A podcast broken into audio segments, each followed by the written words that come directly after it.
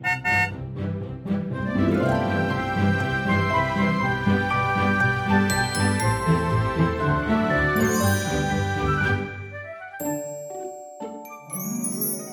迎搭乘 J.K. 的身心灵游园车，Life is fantastic。我是 Jerome，我是 Kevin。OK，我们今天要请到的这个来宾呢，跟我们上一集是同一位，但是他今天这一集的身份呢不一样，因为上一集他其实是一个人类图投射者老师的身份，那今天的话哦，他其实有另外一个呃深耕更久的领域哦。我们今天来欢迎的是灵媒 Jessica。大家好，我是灵媒 Jessica。对，所以我想先问 Jessica，就是你对于灵媒这个称谓，嗯、你会心里面会有一种抗拒吗？比较师姐好多了，所以更讨厌人家称你师姐这样子。对，刚开始我出来问事，就是给人家问事的时候，别人都会说啊，师姐你好这样。那你会怎么跟他们说？哎、嗯，叫我什么什么？啊，我说叫我老师就好了。OK，所以他们就会，那他们会叫你 Jessica 吗？呃，Jessica 是后来。我叫别人叫我英文名字，哦、因为会感觉上好像比较不一样的感觉。对对对，就是可以区分两种。对对对，不然叫张老师听起来就很像那个打那个，很像那个心理专家。对对对对，叫生命线的感觉。对，因为其实你虽然是灵媒嘛，嗯、但是其实你服务的，我我是觉得你的那种服务，其实也是真的是比较有点像是心理智商的一个本质吧，就是不是只是。接到什么讯息，然后就完全很强势的告诉别人该怎么做。嗯嗯，其实我在问事服务这一块，其实大部分都是就像 Jerome 说的心理智商，因为我发现很多的问题的答案，这些来问的人心里已经有答案，只是我们帮他理清而已。嗯、所以我并不会加注太多关于未来这个。的讯息这方面，我希望先让人在现在当下这段时间，他先能解决他自己本身的一些困惑。所以是他来到你面前的时候，你已经可以看到他的问题是什么吗？还是你一起跟他谈话的时候，你看到他在身体里面开始在做一个整理的效果？对，其实是我会引导对方讲出他自己心里想问的问题的答案。然后我就会跟他说：“你看，你很棒，你自己可以解决你的问题。因为其实，在我这么多年，今年第十九年的问世的经历来说，其实我一直倾向于把力量还给这个人，嗯，而不是你要需要不断的来找我，嗯，对，这很重要。因为当他不断来找我的时候，其实他会越越渐渐的失去他自己本身能够解决问题的这个力量。”他会越来越依赖这个老师，对，甚至会找其他的权威，再去透过其他的权威的力量来协助自己。嗯嗯嗯，我觉得 Jessica 讲这个真的非常重要，因为其实、嗯、呃，任何人啊，在人生当中，有时候你真的会遇到一些比较低潮，嗯、比较需要一个浮木，或者是需要一些意见。的时候，但是这个时候，因为你自己的心态其实是比较脆弱、比较虚弱的，嗯、所以你太容易把力量给那个权威或给那个老师，嗯、对他言听计从，然后养成一种心理的依赖。所以我觉得 Jessica 很好的一点啊，我们为什么也要请他来节目？就是说，觉得他其实是一个在观念上面非常正确认知的一个老师，就是他不太希望说学生或者是来问事的人，就是永远就是依赖他。嗯，最好其实是把力量还给对方。对，因为在人生的过程中，你一定大部分的时候，你是自己要有用自己的力量去闯出你自己的世界的。所以，真正用自己的力量，善用自己力量，那才是最主要的根本。那所以，我问是会强调这件事。嗯，所以其实如果对方问完之后，并没有参照你给的建议去做，你也不会在意，嗯、对不对？对对对。因为很多老师其实会很在意耶，哦，就会觉得说，那你都不听我的，那你来问我干嘛？浪费我的时间。对，但是这样的状态变成，呃，如果他必须按照我的建议去做，等于我限缩了他的想象力，跟他自己衍生出他新的力量的方式，限缩他不是我期待的方式。嗯，让他有一个点看出来，然后让他用他自己想要的方式去做，我会觉得，哎，你的做法比我当时给你的建议更好。哎，他就觉得原来我的想法跟我的做法可以比我找的这个老师更好，嗯、他就有信心。对，哦，这个很重要。嗯，所以你的服务的内容主要是有哪些？其实我的服务内容比较单纯，我的服务内容都是呃一个问世嘛，就是你可能对现在的你或者未来的你有一些困惑。然后另外一个就是灵魂沟通了，嗯啊，因为我是一个阴阳眼，那从小是这样的状态体质，然后到最后开始做灵魂沟通，到现在也是第十九年大概。但是其实灵魂沟通并不是你的第一份工作嘛，对不对？对对对。你自己一开始是一个护理师。对，我其实是在医学中心当护士的，然后那时候我觉得这是一个对我来说在职场上很珍贵的一个经验，因为在医学中心有很多的训练跟生老病死。然后让我可以用这样的体质，用另外一个角度，甚至是科学的角度去看这件事情，那是一个很好的学习，对我来说。所以当时为什么你会走进这个护理师的工作呢？第一个就是我是这样体质嘛，那通常这样体质在我们那个年代，那都会希望说，你如果家里被肯定的话，是走庙嘛，嗯，那是最常出现的事嘛。然后也有庙宇想跟我合作，嗯，在在二十几岁的时候。但是我们家是外省家庭，那外省家庭他会觉得说，你应该先把你的工作做好，所以也很担心孩子是不是因为这样精神失常啊什么的。嗯、那所以那时候我就是觉得我要找一份不错的工作，所以我去考高补考，然后让自己有公职这个护士的身份，这样。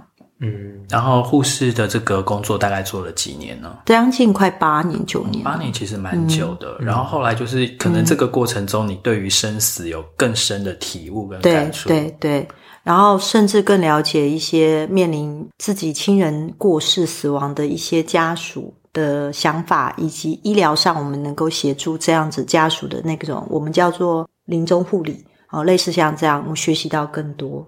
对啊，当然就所以我的眼睛所看出的角度就有两种不同角度，一个是你们所认知的可能的临终角度，然后平时这些病人他本身我们需要给他的心理建设哦，再来就是他真的过世死亡之后灵魂离开身体他的状态，就变成我可以看出这样的角度这样。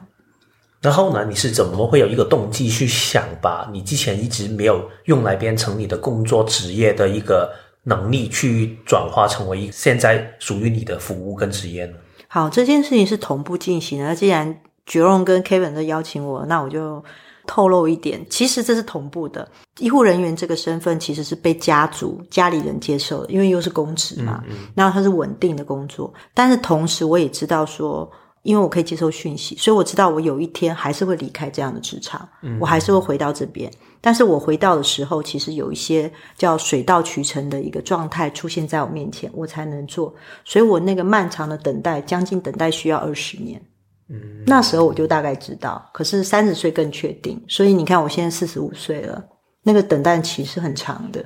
中间的过程里面，你会不会有一种觉得，嗯、所以讯息我接到这个讯息了？嗯，所以我一定要这样做吗？我就是跟你赌气，嗯、我不服气，我一定要用自己的方法，会这样吗？常有的事。哦、你讲到讯息啊，所以你的讯息的来源，嗯、它有一个特定的来源。嗯、好，这个状态是这样，就是我小时候四五岁的时候就有讯息，七八岁讯息更明显。可是它那个特定的来源，它给我的都是虫洞理论、空间跳跃、嗯、能量奇异点，它给我的是画面。所以你会发现这里面没有什么神明啊，或者是什么观世音菩萨，类似像这样来给我什么讯息，我也没有被带到庙里过。然后我就会画出那些画，然后给我的妈妈看。然后我的父母亲不懂那个，在我们那个年代哦，你看这三十年前以前更之前的事情，对啊。那这个讯息是这样。那后来慢慢十几岁的时候出现讯息是，我会知道这个老师接下来可能要离职，会有一个新学生来班上。哦，这种讯息，然后的确也发生了。那时候我就觉得自己很有趣，但是还年纪太小，不会多想。它出现的时候就是一个画面吗？还是有时候是画面，有的时候是他会在你面前把未来是演一遍给你看。嗯，对。然后有时候会出现那个人的长相，然后那个是让我觉得很有趣。但是你没有害怕吗？不会，因为从小就有奇异点嘛，跟那个空间跳跃的那些画面。但是我已经那时候十几岁，已经习惯跟这样的讯息相处了。那你有没有把你看见的东西跟你的朋友、跟你的家人分享？呃，我会跟很亲近的家人分享。后来家人叫我不要乱说话，然后我也会跟同学分享。嗯，然后同学也觉得哦，好神奇哦，然后就这样画句点。哦，所以你同学不会就是找你问问题？他说我是仙人啊，我小的时候，所以取笑的感觉。对对对对对对对对啊！那时候觉得自己很有趣，但没有很想很多。那譬如说，如果你当时看到朋友说，诶，他接下来会发生什么事情，嗯、你会主动去跟他说吗？呃，我小时候有试过，后来发现朋友的表情是恐惧的，嗯，那我不想要这样，然后我就会觉得说，哦，没关系，那我在旁边观察看看。但是其实真正未来的事情，它并没有那么的精确，是告诉你几月几号，所以你得一直观察它。对，这个是需要很长的时间。我好奇，在你的成长过程里面，到了你后来你在开始做服务的时候，当然有很多可以帮助别人的事情了。对，但是在你年轻的时候，有没有一些有趣的例子，是你已经可以开始有一些朋友问你一些东西，然后你可以给他一个看法，嗯、然后你真的觉得，诶，原来我看的东西真的可以帮助到别人吗？有啊，交男女朋友。哦、你知道我们年轻的时候，就是一定会交男女朋友嘛，然后。因为我是女校，所以女生都暗恋隔壁校的男生啊，然后就会问我说：“我适不适合跟这个女男生在一起？”然后我以前啊，因为我想隐藏我这种能力，我用扑克牌算给他看，就是我把这个能力附加在这个牌上，说我在牌上看到什么，所以每个人都知道我可以拿扑克牌算他适不适合跟这个男生在一起，这个男生喜不喜欢他。对，然后他们都说：“哦，好准啊。”然后我这样子赚每次十块钱，哇，就赚零用钱这样子，嗯，所以我妈妈常常觉得她不用给我零用钱，对啊，小时候就做这种小小巫师的那个状态哦。所以其实你从小并没有抗拒这个能力，小时候没有，就是喜悦的，比如说期待、喜欢这种，我会觉得蛮好的。但是后来慢慢会发现一些可能会发生一些不好的事的时候，就比较担心自己去讲，嗯，但是。不不论你讲或不讲，事情后来还是会发生。对，会发生。OK，对。后来我发现，无论我讲或不讲，事情都会发生，又没有精确的月日。我觉得我很喜欢一句话，就是人生的美好，好在不先知。嗯，那我就等于说，你珍惜每个当下，这样子。嗯，所以你刚才说，就是美好，就是在于不限制嘛。对。但是你，就偏偏你知道自己下一步会有什么事情，会吗？会知道吗？我自己本身不知道自己下一步的事，哦、不会的啊，对哦，所以事情里面你不会知道下一步要怎么去走。呃，我曾经尝试的想试试看自己能不能看到自己的未来状态，发现无法，嗯，所以很有趣，就是我可以帮别人看到他的状态，可是我自己不知道为什么我不能看到我自己状态，那种感觉好像镜子离自己太近，反而看不到自己的五官的感觉。所以你会很困难吗？呃，刚开始会觉得怎么看不到，后来发现也没关系啊，就自己用自己的力量去试。这可能也是我后来问世很强调这件事，因为我觉得，其实你的未来其实真的会透过自己不同的观点跟想法是会改变的。嗯嗯，嗯，对，所以也不用坚持自己可能只有一种方式。嗯，所以路径其实随时都在调整。是的，如果你的心念转变的话，可能你下一步原本会遇到的东西，可能就会转弯。对，那如果你一直活在这个频率里面，当然你未来的你会做出来的东西不会跟现在差太远。可是如果你的频率是浓度很高的，然后很高频的不断去尝试的，其实你的可能性就会增加。但是你这个能力是与生俱来的，你后天也不需要。嗯、像比如说有些人他就是灵媒体质，嗯、但是他每天还有他的功课，譬如说还有什么打坐啊、嗯、冥想啊那些，你是不用的。我没有打坐冥想，感觉惭愧。嗯、会有人呃这种体质人去静坐，嗯，然后冥想，然后更接近自己，我觉得是获得更多的平静。但是我不知道如何用打坐冥想可以。呃，让我自己更经济，因为从以前到现在，我还是过人的生活。嗯嗯，所以你有没有一些你平常要做的事情，去让自己调整一下自己的状态呢？我在问事的时候，跟在灵魂沟通的时候，完全不用调整。问完跟沟通完之后，也不会觉得疲惫啊。哦，不会的。对，但是所以我不知道别人会疲惫，那是什么？后来我想，有可能是我有下意图吧，就是我希望别人按照我的建议去做。那我会觉得我很费力，太用力去。对，然后我希望扭转他在跟我对话，比如说他会说：“哎，可是老师，我我觉得用这种方式，我可能也想试试看。那我可能如果有意图，就像 Jerome 说的，我有意图去做这件事，我觉得那个能量我运用就会费力。嗯，对啊，所以我常会开玩笑说，我只是一个接线生。嗯，对，那我只是透过我的嘴跟。呃我的五官，然后方式去表达那个讯息而已。嗯，嗯那我要把自己放空。嗯嗯，你在被问是就是在接线，很多人其实来问你的其实是关于生死嘛。做的是那个灵魂的沟通，嗯，对，可能往生的一些亲友的那个沟通，对对对。那你在沟通的过程中啊，你接触到了这么多这种生离死别啊，嗯、或者是这种阴阳两两界的相隔的这种状况，嗯，你自己本身是怎么看待生死的？我觉得我很庆幸，就像刚刚我有分享，就是我曾经在医学中心待过，在我手上过世的病人很多，因为我们要急救嘛，很多吐血离世的病人。嗯因为我们要维持专业关系，就是我我会有情绪，会有我会有情感，但是我要把情绪拿掉，有情感，然后我用专业方式做，因为你不想要一个失控的护士在帮你急救吧？嗯，好，然后让我能够在这里面学习退一步去看这个生死，然后很帮助我后来在灵魂沟通这一部分，我很清楚我必须退一步，但是我必须维持我的专业性去帮他做沟通，但是我不能够。控制或摄入这个答案，让对方能够完整的接受到这些，这是我的目的。嗯，好，这是我呃我的使命。所以呃，我回答你问题就是说，当我去完整去看待这个生死的时候，其实你问我我会不会忧伤，我会难过，会，但是在那个时候沟通当下我不能，嗯，但是我会承载灵魂的情绪跟个性。所以他如果很爱这个人，我会感觉到我爱上了这个家属。在那一瞬间，在沟通结束之后，我就抽离了。哦，对，会有这种感觉。所以这个是一个受念的过程嘛？你是一开始就已经，嗯、当你做完八年的护理师的工作之后，你就已经可以有一种的超离度，还是你在做个案的过程里面一直在？锻炼这个技巧，应该说在医院工作的这八年就有这个抽离度了。嗯，然后锻炼这个技巧，其实后面只是反复练习而已。嗯，对，就可以维持这样。这一点有一点回到 Jerome 常常说的一个，在职场上面没有白走的路。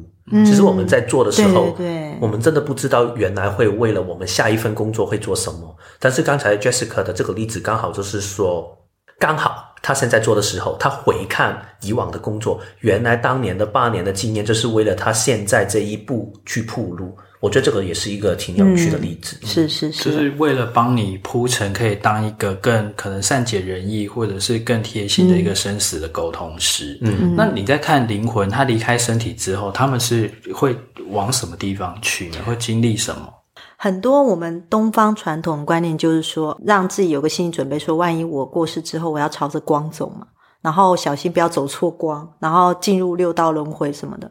然后，但是我有发现说，因为我在医院，我说过，在我手上离开的病人很多，然后所以他离开的时候，其实我就看得到他的灵魂离开身体嘛。那其实我发现灵魂离开身体，并不是如大家所说的，一定要从头或怎么从哪里，它就会瞬间就会出现在旁边而已，就这样，它并没有一个什么飘起来的一个动作。对，然后另外就是说，很多人认为说我的信仰。会带给我知道，比如说我信仰观世音菩萨，他会来接引我。的确，我有发现，如果你的意识相信你观世音会来接引你，观世音就会来。但是我很多灵魂沟通是幼儿，四五岁的小孩，或者是七八岁的，他其实没有神明接引这个观念。那他怎么办呢？其实他就是单纯的离开，离开他的身体，但是他还是会停留在家人旁边，就这样。其实并没有太多的恐惧。但是他也的确没有所谓的神明出来接引他。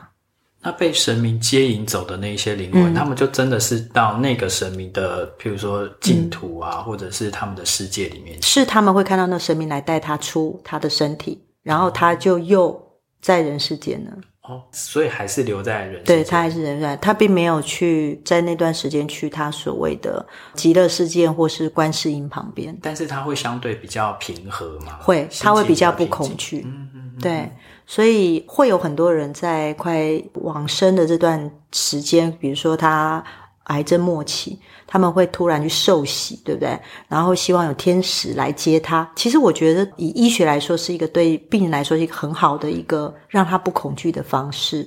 然后他真的离开身体的时候，虽然不见得有他所期待的天使来接他，但至少在他面临死亡这段时间，他是放心的，他是平静的，这个对病人来说很重要。那对于那些往生时候那些病人，或者是他就是怀着恐惧、怀着不安，嗯、他的灵魂又会经历什么历程？哦，那真的是很辛苦，因为有些是面对。你要面对死亡恐惧，那就需要修炼。但是不是有很多人有这个机会？所以当他带着恐惧跟害怕过世的时候，其实那时候的灵魂的状态其实很不稳定。我说的不稳定，不是因为他破碎，而是他的情绪状态完全放大他的那个状态。所以我们这时候，如果我有机会能够跟他们沟通，是最好安抚他们，因为终于有人听得到他们说话，类似像这样那种感觉，就求救无门，没有人听到的感觉。所以，那你安抚了之后，他们就会回到他们一个自然的流程，对，他们就会比较好一些。嗯、然后，这安抚的时间有时候五六天，甚至一两个月不等，嗯，的时间需要长。然后接下来就是会等待下一次的投胎吗？转世？他们会跟我说，他们会去到一个空间，但是当然，如果有宗教信仰，会说他去到神明那里，对对对对对，对。可是他又回来。然后他也不知道他为什么回得来，很妙，就他会再回来。所以我灵魂沟通是沟通这些回来的灵魂，但我会问他们说：“那你们不转世吗？”哦，他们就会说他们在那个空间，大部分的他们在那个空间等待。那下一步要做什么，却没有。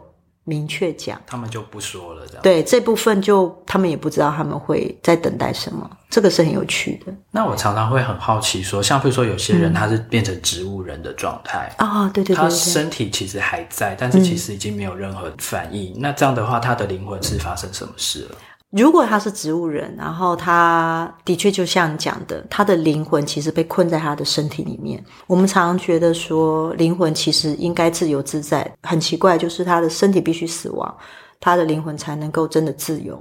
那如果在这段时间的很多的植物人的家属会来沟通，会有。但是我以前我是倾向于，我还是会讲出这个被困住灵魂的一些个性，但是。至于这些灵魂，他还表达他的生死，比如说他大部分都希望他不要再活了，哦，可是家属其实面对很众多家属就很难去让他离开这个身体，因为在台湾是不允许。嗯，这个状态，他还是维持他的生命竞争相嘛？其实对人本身来说，这个植物人本身来说还是很痛苦的，很痛苦，因为他的灵魂一直还是被囚禁在这个身体。是是是。哦，所以我以前以为说植物人他可能就是灵魂早就已经离开身体了，嗯、只是还剩下肉身维持生存，所以其实他的灵魂是在的，他是在的。所以你跟他讲话或者什么，他其实是听得到、感受得到。他感受到、听得到，但是他，他大部分的表达就是想要离开，可是没有办法。那真的很难受。那你有沟通过一些自杀的灵魂吗？嗯，很多哦。那他们又会经历什么样的过程？嗯，自杀的灵魂通常是在极度痛苦的状态之下去过世。然后我常常会劝说，假如你是希望你自杀之后才能跟你世界的另外一个人，比如说有些人就觉得我自杀之后我就看得到我过世的太太，好，有些人是这样，但其实是不能相见的。哦对，但如果你光讲自杀这件事情，在一个极大痛苦的状态去死亡，然后你跳楼了，或者是你杀死自己，那其实那个灵魂的状态其实都是很糟的，就是他会觉得愤恨不平啊，或者是觉得很委屈或什么，那个状态是完全放大好几千万倍，那个是有原因的，因为你的身体已经不再能够让你分心了，比如说你不可能一直二十四小时哭泣。因为你身体需要休息，可是当你自杀之后，你不会疲累，所以你更是哭个没完，难过，然后甚至是呃痛苦不已，没有办法有音乐啊、电影什么让你分心，没有办法用时间去拖长，所以我基本上我是反对做这件事的啦。嗯，嗯，但他自己会有意识到说他其实已经死了吗？除非是意外死亡，嗯、是自杀死亡人是有意识的。嗯，他会认为说他不甘愿。甚至有些自杀人是希望去报仇。台湾有一个民俗信仰，就是穿红衣服，对，不对？对啊，对啊。但是穿红衣服无法变厉鬼，就是变厉鬼也是没有办法，然后红衣服也没有办法，嗯、所以这个其实是不存在的一个民间的一个迷思吧。嗯嗯、对啊。所以其实还是要鼓励大家，就是你遇到什么样的困难或不满意、嗯、不快乐的地方，你还是要在你活着的时候，是啊，去解开它。呃，其实用时间可以化解啦，对啊，但是对某些人来说，就是当下过不去，嗯，蛮辛苦的。然后你这样要怎么劝那些自杀的灵魂？通常他们已经死亡了嘛，那很多自杀灵魂是一鼓作气去自杀，很多是懊悔的哦，但来不及了。像之前我沟通的就是有一个十八九岁的孩子，他只是觉得他没有办法找到他未来的路而已，他就跳楼了，然后家人痛苦的不得了。后来他自杀完之后，我们做沟通，然后后来我就现在孩子比较能适应他的灵魂生活，可是他为了这件事，他很后悔。他突然觉得他为什么这么想不开，可是都来不及了，对啊，所以其实我就会劝说，其实你多花一点时间去关心这些人，或是多协助他们，也许他们可以度过自杀这段时间。嗯，就多关心一些身身边遇到困难的一些人。对啊，对啊。不过有时候很难二十四小时注意啦。对啊，嗯，那个真的是父母亲会很自责，而且自己心里面其实就是说，每个人都有每个人自己的生活的压力跟困难。啊、有的时候你自己也过不去，嗯、或者是自己也过得不是很好的时候，嗯、你真的没有余力去照顾身边的人了。啊，对啊，对啊。不过我也会沟通到一些很有趣、很可爱的灵魂，哦、比如说像呃，我沟通到一个很可爱的阿嬷，她过世了，然后过世之后，她就会，她过世之前的个性就是很撒娇的。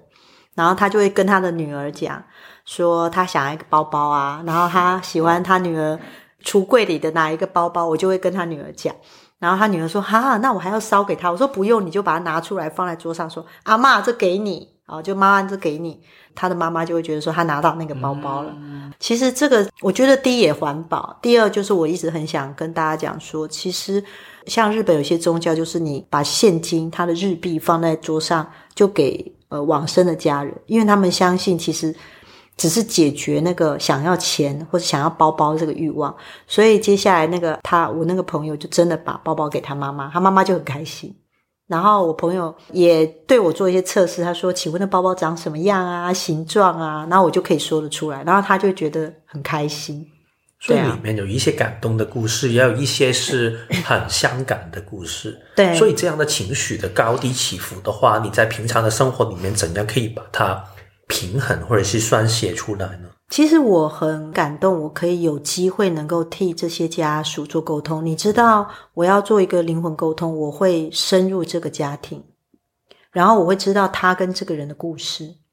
然后我会感动这个人他的个性跟习惯，所以有可能这个人我没机会认识，他可能是一个很有名的人。然后我会知道他跟这个他的家人的互动方式，嗯、然后彼此之间传递爱的方式。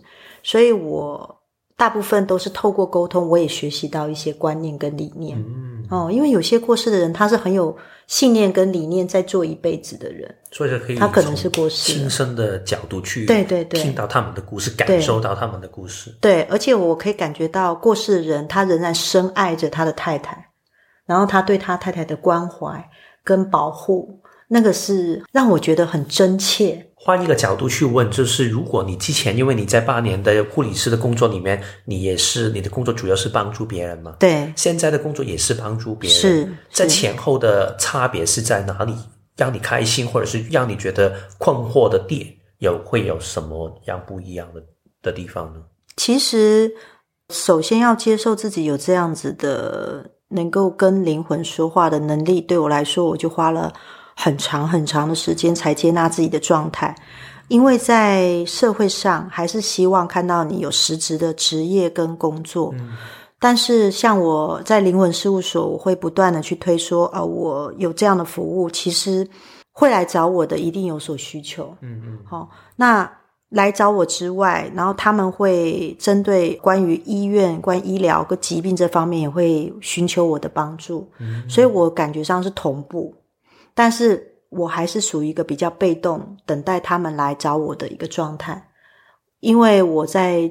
前面的十几年过程，的确有自己主动去告诉对方，呃，你的爷爷在你旁边想跟你说什么的状态，遇到一些挫折，所以我后来慢慢的发现说，其实我还是要更多的等待有需要的人来。对，所以从你之前的工作到现在的工作，你一直拿下来的一个技巧，就是这个，对吧？对对对，就是从过去知道我要维持专业的态度，到现在就是我可以两者合并的一个状态去做。嗯嗯嗯，因为有时候来的时候会有医疗纠纷，嗯，对，比如说我的妈妈一定是因为医师怎么样怎么样，所以她过世。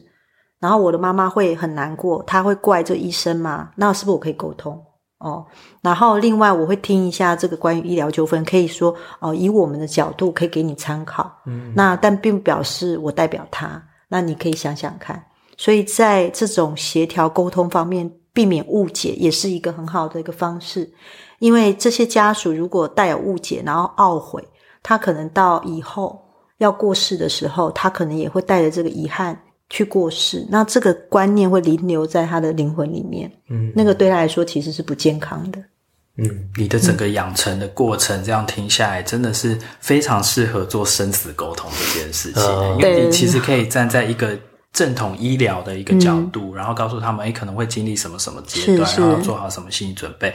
但是又可以在灵魂的角度，其实去安抚他们的心。对。对，其实哦，对，刚才我们有提到那个灵魂事务所，嗯、对。对，灵魂事务所其实就是 Jessica，然后还有跟 Kevin 有另外一个在脸书上面的一个粉丝社团，对、嗯，然后还有 Larry 跟 Noel，对，对他们四个人组成这个灵魂事务所，他们也有自己的 Podcast，嗯，所以听众朋友们其实也可以直接搜寻灵魂事务所。脸书也是，然后就可以找到 Jessica，嗯。然后如果有什么需要的话，嗯、其实也可以预约他的服务。嗯、对啊，对。那我们刚才聊的都是生死、嗯、这个比较严肃而沉重的话题。嗯。那另外，我相信很多来找你问事的人，嗯、其实很多应该是来问关系。对，关系也是一个很大宗的主题嘛。啊，对。不管是亲子的关系啊，夫妻、婚姻或爱情啊，这种东西。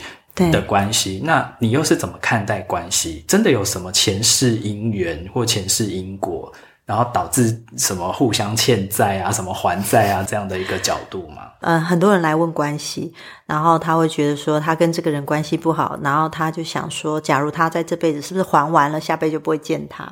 那其实我会多问一些关于他到底怎么还，那我会发现很多人。认为自己在还的人，其实在被一个情绪勒索的状态，嗯、那是很可怕的。然后他等于说，他抓着这个这辈子还完，然后下辈子就不再相见的一个状态，不断的妥协在这个关系里面。然后我会换一个角度跟大家说，其实我们去想，现在跟过去的累世。是不是其实已经物换星移了？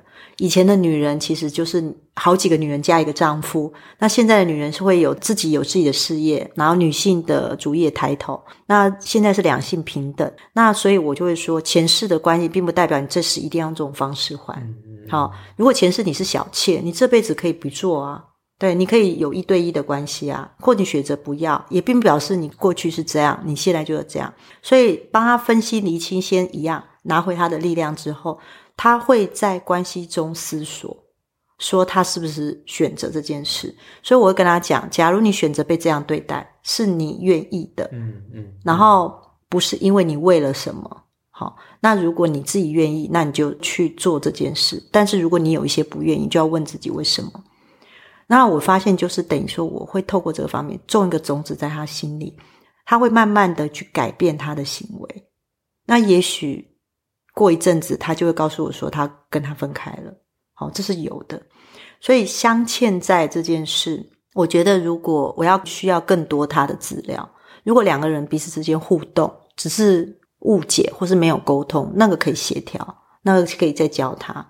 那也有前世来，就是他们两个的夫妻的对应关系可能是兄妹关系。然后他们觉得很生气，很多人想知道我跟我先生是不是有共关系？我跟我是为什么那么喜欢他？然后我喜欢的本来是男生，我怎么突然喜欢女生？那为什么这样？他很困惑。那可能这个女生雷士，她跟他有情人关系，但是他只是这辈子投胎是女生而已。所以主要是解除别人的恐惧。我在前世的解释是这样子，对，但是不会有意图的加重这个前世的关系。因为如果一加重，别人会落入这个坑里面，嗯嗯，很容易。就是说，的确有感情在这个东西的存在，有有有。只是说偿还的方式，你其实可以用一个更健康的方式，对，互动的方式。那如果今生不还也可以吗？嗯、可以啊。OK，你可以今生不还，就是来世再还。就今生跟他没有坎坷奈，没有关系。对啊，累世再说嘛。嗯，因为其实有时候我看一些，比如说社会新闻啊，嗯、你真的会看到说，奇怪，有一些爸爸妈妈他真的对小孩很好，嗯、教养啊各方面都很好，可是小孩真的就不孝。对对对，然后这其实也是某一种可能，他们有一些感情在的，嗯，的关系在里面。对，其实有，其实有。然后你们会觉得这么好的人，然后为什么他甘愿这样？然后这个人就是这样对他。其实有时候我觉得前世因果可以解释一些可能这个人过不去的一个坎，但是并不能去引导他的行为改变。有时候是这样，因为我发现人有时候他选择的行为。不见得只是他嘴巴上说的这个还债这两个字而已，嗯，他还有别的想法跟概念，在他过去的生活里，或是他原生家庭所带来的，所以其实环环相扣。嗯，所以像感觉起来这是一个很浩大的工程，所以其实来找你做这种情感或关系方面咨商的客人，不可能只来一次就解决。对，但是你要陪伴他们很长一段时间，很长啊，对啊，但很长的是，我愿意用这种方式去引导他拿回他的力量。嗯。那你又怎么看待命运呢？哦，很多人问我说：“老师，命运是不是就像你讲的，就是人就会走命运这条路？”应该这样讲好了。其实我们有一个非常浩大的命运在自己的手上，但是那个命运是宽广的，路很广，然后它像宇宙般大，只是你现在选择你现在走哪一条时间线。很像平行宇宙的那，对对对，是这样子。那只是说，当你选择的时候，你为什么选择走这条时间线？一定是有什么事情吸引你的目光，然后你认为是一个 sign，就是一个真相，让你会选择这件事。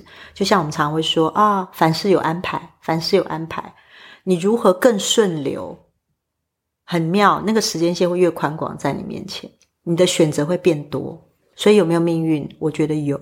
但这个命运是你可以选择哪一条路的命运哦，就是说，其实也许有一千万条路，嗯、对，而这一千万条路就是一个宿命论，是啊，对。但是你可以从这一千万种选择里面，时时刻刻的去做调整，对，嗯，嗯，对。然后也会有人问说。其实我觉得，发现更多人是想来问有没有捷径啊？嗯，你说，比如说事业的成功，对，或什么婚姻的美满这种吗？对，有没有捷径？说，比如说摆个风水，或者是什么那种，嗯，招桃花。对对对，招桃花感觉不错。有吗？所以你有提供什么秘籍给他们？呃，找我问是有两件事做不到，第一个就是这改，我是做不到的，改运这种事我是没有办法，但是我会改变你的观点。然后另外一个就是做一些磁场强化你的状态，这个真没有问题，这个有可以。可是最主要，我还是觉得人的信念会取决于一切。这就是我们最近在灵魂事务所在带的那个超觉力课程。嗯，好，然后它是一个蛮明显，就是我希望能够把你的力量拿回你身上，你会知道原来你的意念其实可以改变实相。嗯，就是所谓的境随心转。对，我我很喜欢 Jerome 说这个，是、嗯、这很重要。对啊，所以你会发现一个。很纯净的人，他的样子跟他讲话的方式就会很不一样。然后像我，比如说我面对哲勇，你来讲话，我就会觉得你的讲话的能量给我感觉就像水，很透明，很纯净。那跟这样的人在一起互动，就变得很舒服。所以意念很重要。所以对你来说，你对生命有这么多的体会，嗯、对生死有体会。嗯对关系，对所有东西，其实都已经可以看这么多。嗯，如果换一个身份来说，你作为一个妈妈的角色，对，其实你怎样去？啊，我笑了。对啊，因为其实这个就是一个身份嘛，这，这才是最难的地方。哦，是哦。嗯，这真的是蛮难的地方。好，你看我，我是一个妈妈，然后我又有这个身份。然后我是一个妈妈，又是我妈妈的女儿，然后我妈妈又跟我住，所以她对我教养小孩的方式，她是很不以为然的。嗯，嗯，她会认为说我什么都看命运，什么看未来，然后我用这种方式去教导小孩，让他觉得害怕。因为过去的人总是觉得我要努力工作，我要努力读书嘛，然后孩子读不好，你就要想办法教会他嘛，嗯，然后他才会有好的事业，然后才会有好的工作嘛。你怎么可以这样做呢？哦，感觉上像没有按照他的意图要求，嗯，然后我去做一个妈妈的角色。身为一个灵媒，然后又有两个孩子，然后这两个孩子的过程，其实我要想办法先引导家里的人，不是我用未来角度去看，是说要给孩子他有兴趣的发展，嗯、反而用科学的方式去解释。但其实，在我的眼睛里看得出来，这个孩子未来走什么路是很适合的。嗯，对，就往这边去引导他。所以你如何可以做出这个平衡？如果你看到他是走这一条路了，嗯、先说可能好或者是非常不好的，嗯、你是要让他。慢慢找到自己的发生，嗯，他会不会这样发生也没关系，还是你会用一些方法去放一些面包碎的，让他自己走过去吗？我觉得你的形容真的太棒了，我好喜欢你的形容哦。嗯、对，就是对，我会慢放一点面包屑在前面，嗯、然后给他拍拍手。嗯，对啊。那我的女儿是一个很喜欢画画的孩子，嗯、非常喜欢画画，然后她自己学。然后你知道，喜欢画画的孩子上课都在画画，课本啊什么全部都是，全部都是他的画。然后我有问他，你有没有想要去带你去学画拜师啊？类似像这样，他没有回应。然后他说他想自己学，我就让他学。然后他的成绩一直都很差，然后家里人就会给我压力。后来我就跟我女儿讲一句话说：不要把太多的时间花在读书。如果你很喜欢画画，嗯，那你就现在画，不要等到大学毕业再画。所以你十几岁就可以画了。嗯，那我给他这条路，因为我知道他未来会走画画加上可能在设计，对设计，然后日文学习这方面可以结合，嗯，那是他未来的很好的一条路，而且他也会喜欢。主要是他开心，放在他面前，让他自己觉得对对对，啊，我想吃。对，他本来以为我会责备他书没读好，嗯，但其实我觉得早点做不是挺好的。那小孩从小就知道说我的妈妈是个灵媒吗？小孩子从小知道妈妈看得到鬼，但是不知道妈妈看得到未来。哦，你故意不让他们知道，到现在还不知道，现在不知道。对，现在赶快收听哦，小孩赶快收听这一集。小孩要听，还好他现在对我要上的 podcast 的，他都还目前还没有回应。对啊，他已经要念大学。你会不会担心，如果哪一天小孩或你身边亲友的小孩，嗯，或者是就是他们知道了你有这个看到未来的能力之后，嗯、他们譬如说就来问你说：“哎，妈妈，那你觉得我做这个好吗？”嗯，妈妈，你觉得我做那个好吗？嗯，嗯，很有趣。家族里面人知道我可以看到鬼。但没有人来问我，uh uh huh. 然后小孩子目前还没有知道。如果他们来问我的话，其实我会先征询一下他父母亲的意见，因为父母亲对孩子的期待不同。嗯嗯，对啊，因为我没有办法二十四小时跟着他。可是父母亲如果有一些期待，想要我引导，然后孩子又想听的话，我就会透过我的口去告诉孩子说：“哎，你可以试试看这，这一样是丢面包屑在他面前。嗯”所以不会明确跟你说这个是我看到一个讯息。嗯对，不会，因为那就变成一个权威。对对对，对我也担心小孩会限缩他的未来的想象。嗯，而且有时候要尝试啊。对对对对，其实就算不是在这个主要道路上面，你弯出去的一些其他的那一些尝试，那个都是生命的一个滋味，而且那都是一个必经的过程。哦，我我喜欢“生命滋味”这句话，因为当你一旦离开了身体之后，你没有了工作。没有了食衣住行，你剩下来就是你所说的生命的滋味了。嗯，那些生命滋味就是让你回味你这一辈子过的这些点点滴滴，那些情感，那些难过、纠结、开心、喜悦，啊这些是留在灵魂身上最主要的部分。嗯，所以你有遇过就是灵魂它这方面非常丰富的人，生命经验很丰富，有非常，而且我甚至会期待我自己也可以这样。啊，那个是一个，他是一个旅行家。我会说，李群江就是他一边旅行一边工作，他是用电脑工作的，哦、对，然后一边帮人家设计，一边旅行。数位游牧民族啊，对对对对对，Digital Nomad，对对对，哦，有这样子，有有有，对啊，我之前有看很多书，我的那个空白居中心就是很 向往这样的工作，是他他向往他是这样，而且他一方面旅游各国，把各国所看到的东西再加入设计里面，对，然后他一样可以赚钱。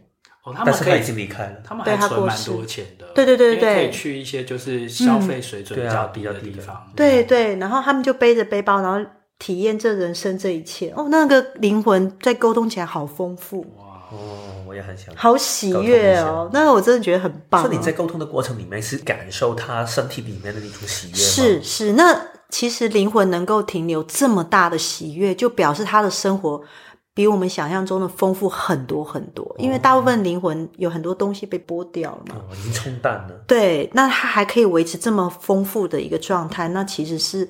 我会期待告诉我，不断提醒我自己说，如果我还现在还在世，我要多体验一些事，嗯、所以我才会说，哎呀，自杀太可惜了。嗯、你还有这么多的事情可以体验，这么棒的生活，对啊，你就认为这样子就可以结束，这太可惜。嗯、这非常符合我们就是身心灵游园车的精神，嗯、因为我们的口号就是，既然来到了人生这个大的游乐园，既然进场了，就要好好玩啊，嗯、就要认真的玩啊。对对对，不要哪一天就是游乐园关门了，嗯、你想玩都没有办法玩。是是，这个我觉得人能够，我们有人的这个身体是很幸福的一件事，嗯、因为当你成为灵魂之后，你可能你没有办法再体验新的食物，甚至新的感受，甚至你不知道有更多不一样的喜悦跟快乐、感伤跟一些努力的感觉。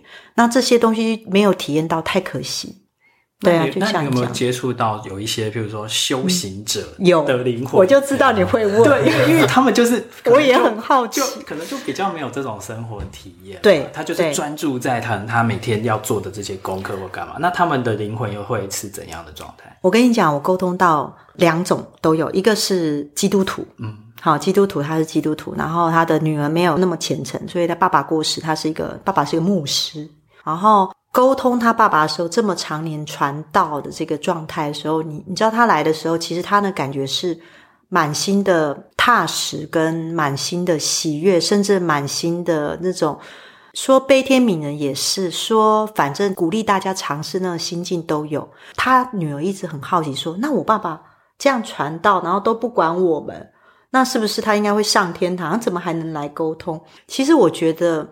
光带给他爸爸灵魂这个，就像你说的游园车，在你的人生的游乐园里面，然后他的体验跟学习整个丰富满满，那个感觉是完全不一样，是喜乐的哦，那种感觉很不同。那我也沟通过，是住持，就是老和尚，嗯，然后他因为很年轻，结了婚没多久，孩子两岁他就出家，然后到一个地方当住持，每天就打坐静坐，然后教别人念经敲钟，类似像这样。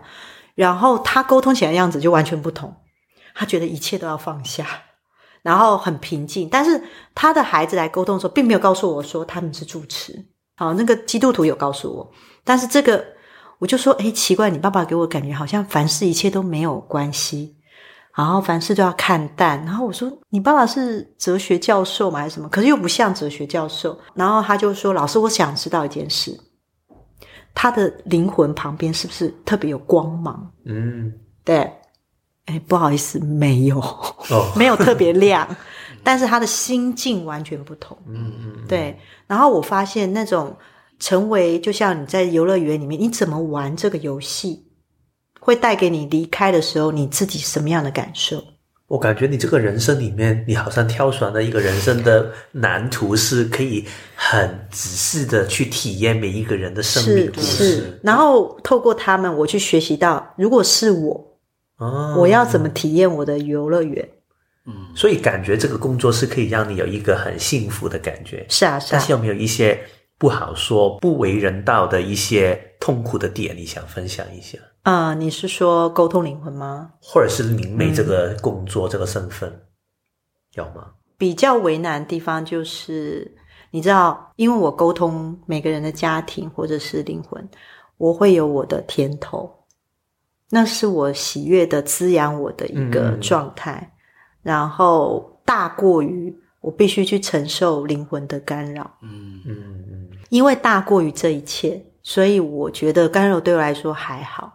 可是以前，如果我拒绝我做这件事，我不要沟通，我就是觉得我在忍受这些干扰。哦，那个讯息不停的走进来。对对对对对，嗯、那那感觉就很不一样。所以要服务付出，然后就会有这样子，对我来说是很正向的回馈。所以，如果对一些他已经开始有一些通灵体质，嗯、刚刚走进这个工作里面的人，嗯、你会有什么建议给他们呢？你需要勇敢。嗯。然后第二句就是，你还是需要勇敢。哦，对，你需要不断的勇敢的面对自己以及外界的眼光，然后你需要不断去求证这是什么。嗯嗯，因为越多的实证会帮助你走这条路感觉踏实。嗯，实证给你 feedback，你会知道自己不是疯了，而是真的能够做这些协助。然后你还需要更多的勇敢跟更多的实证。如果我们再退回多一点，嗯，如果回到你最小时候的时候，你刚刚开始看到东西的时候，因为我知道台湾很多小朋友，他们都说他们可以看到一些事情，鬼，然后叔叔阿姨啊，对啊的，然后。尤其是我听说，现在这十多年的时候，开始小朋友越来越敏感。嗯、对，对，对，所以你会怎样跟他们的爸爸妈妈说呢？如果他们的小孩子真的是看到鬼，啊、嗯，如果你的孩子真的告诉你看到鬼，其实原则上他可能长大一点就不太见得到的。嗯，假如你的孩子一直都见得到鬼，他可能就有这样的体质。但是有这样的体质，他只是他的有这样的特质，并不表示他有什么样的天命，他得去完成。然后他没有完成，他就会发生什么事？嗯、应该说，不论我走不走在这条路上，我感受我生命中会对我来的功课不会少过。嗯，哦，假如那是功课的话，这种体验跟学习不会因为我今天做了一个通灵者，或者做了一个这样的事情而有所不同，而反而是。这是我的选择，所以家里的孩子如果长大之后，他要不要选择走上这条路，这是他可以选择。所以不用抗拒他，但是也不用过分的放大他。嗯、对，对，不用不用过分放大他。嗯，对。对，像你刚才讲到说，就是很需要勇气嘛。嗯，因为其实，在整个社会里面，嗯、其实对于灵媒或通灵者，嗯、其实是有一些比较不好的刻板印象啊。对啊，有些就会觉得啊，那就是骗钱的，啊，然后那个就是怎样怎样啊。对，对，就是很多这一种啊。我们被翻过桌啊，我被翻过桌。啊、嗯，就是直接来挑战的。嗯，对啊，他就是说，啊、呃，你怎么可以沟通灵魂啊？然后跟我们的宫庙什么不合？但是他也没有翻桌啦，他就是来跟我踢馆啦。对，他来踢馆。后来其实我就跟他说：“那不然你要不要找一个人可以来沟通？”然后他就说：“好，那我阿妈过世，你帮我跟我叫我阿妈来说话。”当然他是比较没有带有一些不好的意图嘛。但是我跟他沟通完之后，我发现他非常的好，他就听完之后，他就发现。我真的能跟我沟通，后来他就站起来说：“啊，对不起，那真的可以，只是这不是我所想象的方式而已。”啊，谢谢你帮我跟我阿妈说话，然后就离开了。那我觉得这是一个很好的互动的一个方式。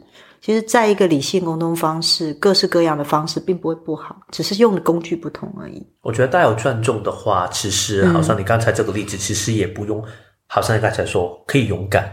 不用害怕别人的冲突，因为只是你只是把自己的一个想法真心的说出来，对啊，也不是去强迫别人相信的话。嗯、其实这样的话，嗯、就算其他人来饭桌来踢馆的话，嗯、其实也是 OK 的，因为我只是分享自己的想法。因为连选择工具都是自己的选择啊，嗯嗯，对啊，这没有关系，就是不用太执着，说我一定要很准。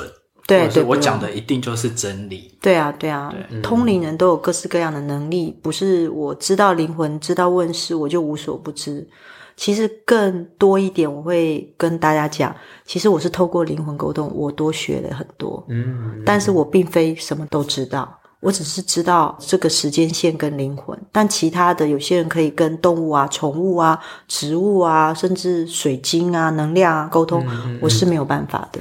像这种，我们刚才 Kevin 有问到说，如果对于一些初出茅庐的一些通灵者的这种新手啊，嗯、他一开始要踏入这个行业，嗯、那他要怎么去辨别说他接到的到底是什么品质的灵体啊？哦哦，很多这样的通灵者会说，我一定得在什么地方接才是准的。好，或者是我一定要什么讯息来，我才可以。我要做什么仪式，只要你觉得那个方式你是觉得安全的，或者是你安心的，你就可以去试，因为那是一个巩固自己自信的一个方式。那我是比较算是土法炼钢，我没有学，就是我在练习这个过程中，我前面没有老师，没有人带着我做，然后我是透过不断的练习，所以我才会说不断的实证，我才会相信我自己可以。所以给这些学生就说，如果你觉得用什么方式你是安全、有稳定感，你就去试。但是如果你要分辨这是不是好的或不好的，其实很简单，你会发现好的基本上对你来说的都是好的，然后他不会对你说一些不好的话，他不会恐吓你，不会，你不帮我做事我就怎样怎样，对，就家破人亡，你就什么什么啊。对，但是在我的模式里面是没有恐惧这件事啊、嗯，我不会去恐吓你，所以很简单。那如果这些人来，他真的担心的话，那你可以跟他做一些协助。对啊，这是我的方式啊。所以基本上好的就是他绝对是好的，接的讯息也不会不好，你也不用担心你接来的讯息是他会给你不好的东西。嗯嗯，然后再来就是要有一个正确的观念跟认知，对啊，就是觉得说，其实你要。把力量还给这个人自己，而不要让他依赖上这个老师。对啊，对啊，对对，这是我比较用的方式啊。嗯嗯，所以在灵魂生死里面，你做了这么多年，你下一步在这一年里面，你最想再做多一点的是什么呢？哦，我想在清明节的时候开放做一个征文的活动。哦，我还没跟你谈。哦，我们这一集播出的时候，刚好接下来就对对对，就是开放征文，就是说你对你的亲人过世的亲人，或是你对你的思念，或是你身边有这样发生关于阴阳两隔生死的故事，给你的体验是什么？哦，然后可以传给灵魂事务所，然后我会在里面。你不用写很多文字，我会按照你的文字给我感觉啊，然后我会 po 在灵魂事务所上。所以要投稿的人，他就是到嗯灵魂事务所的 FB 的粉专，然后留私讯给你。对对对，就是用私讯。但是你的文章我选到了，我会 po 在灵魂事务所，然后你就会私底下可以跟我约做灵魂沟通，这样。假如你们要的话。对啊，我希望能做这样的服务，去引动一些不一样的感受，这样。但灵魂沟通的内容，他要问什么都可以。对，就是他，他也可以问他的婚姻生活、他的感情什么的，都可以吗？没有，他只能灵魂沟通。了解，这是一个清明节追思的一个活动。你刚才说的，大概要等到下一年的情人节。好，哎，对，情人节也可以推出这个活动。哎，我觉得很不错。哎，我跟你讲，我倒可以分享给你。嗯、有人来问事。然后他想要知道他交往这个女生可不可以交往？那时候很妙，就是我看那女生名字，我吓到，我就跟他说：“她是你未来老婆诶。”所以我们要尊敬她一下。然后他那时候在我面前，那个他在吃汤面，他的筷子都掉到那个碗里面，说：“你认真看，我才认识他两个礼拜。”就后来真的成为他的老婆。在结婚前，他们两个吵翻了，然后后来他太太就说他不结婚，他拒绝要跟他分手。然后他就回头来很伤心问我说：“你不是说她是我老婆吗？”嗯、我说：“对啊。”那我就说：“那你只能等，因为老婆现在他的女朋友不见他嘛。”后来这样等等等了两个月，突然他女朋友打电话来给他，他说他决定还是跟他在一起，也决定要结婚了。嗯，他要不要娶她？然后他当然说好啊。然后他就很好奇问他太太说：“你为什么突然又回头？”他以为我去跟他讲什么，但我不认识那女生。女生说她做了一个梦。